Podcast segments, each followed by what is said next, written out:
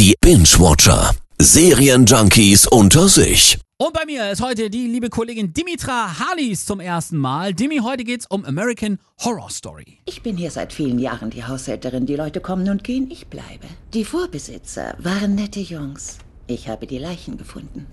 Die Serie ist so geil. Ich stehe ja total auf Horrorgeschichten und Grusel. Ja, ich ja so gar nicht. Aber American Horror Story, mega Ruf, keine Frage. Was ich ganz interessant finde, äh, jede Staffel hat da ja ein anderes Setup. Ne? Mal spielt das in einem Haus, dann in einer Psychiatrie oder sogar in einem Zirkus. Ja, genau. Daran musste ich mich zum Beispiel erstmal gewöhnen. Aber dann fand ich es umso cooler, als in jeder Staffel eine neue Geschichte erzählt wird. Wie der Name American Horror Story schon verrät, ist immer eine Story aus der amerikanischen Geschichte dabei. Briarcliff wurde 1908 erbaut und war die größte Tuberkuloseklinik an der Ostküste.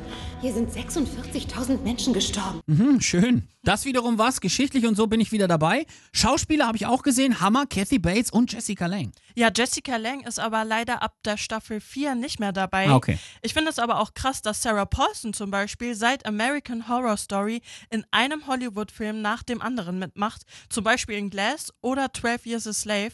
Aber auch Lady Gaga ist dabei. Die hat in der Serie auch ihre erste größere Schauspielrolle. Sie haben ihn mir gestohlen. Nein, ich habe ihn gerettet.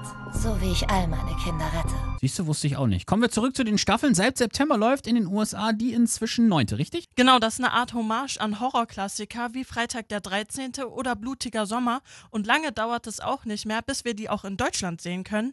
Ab Ende November läuft American Horror Story hier bei uns auf Fox oder bei Sky.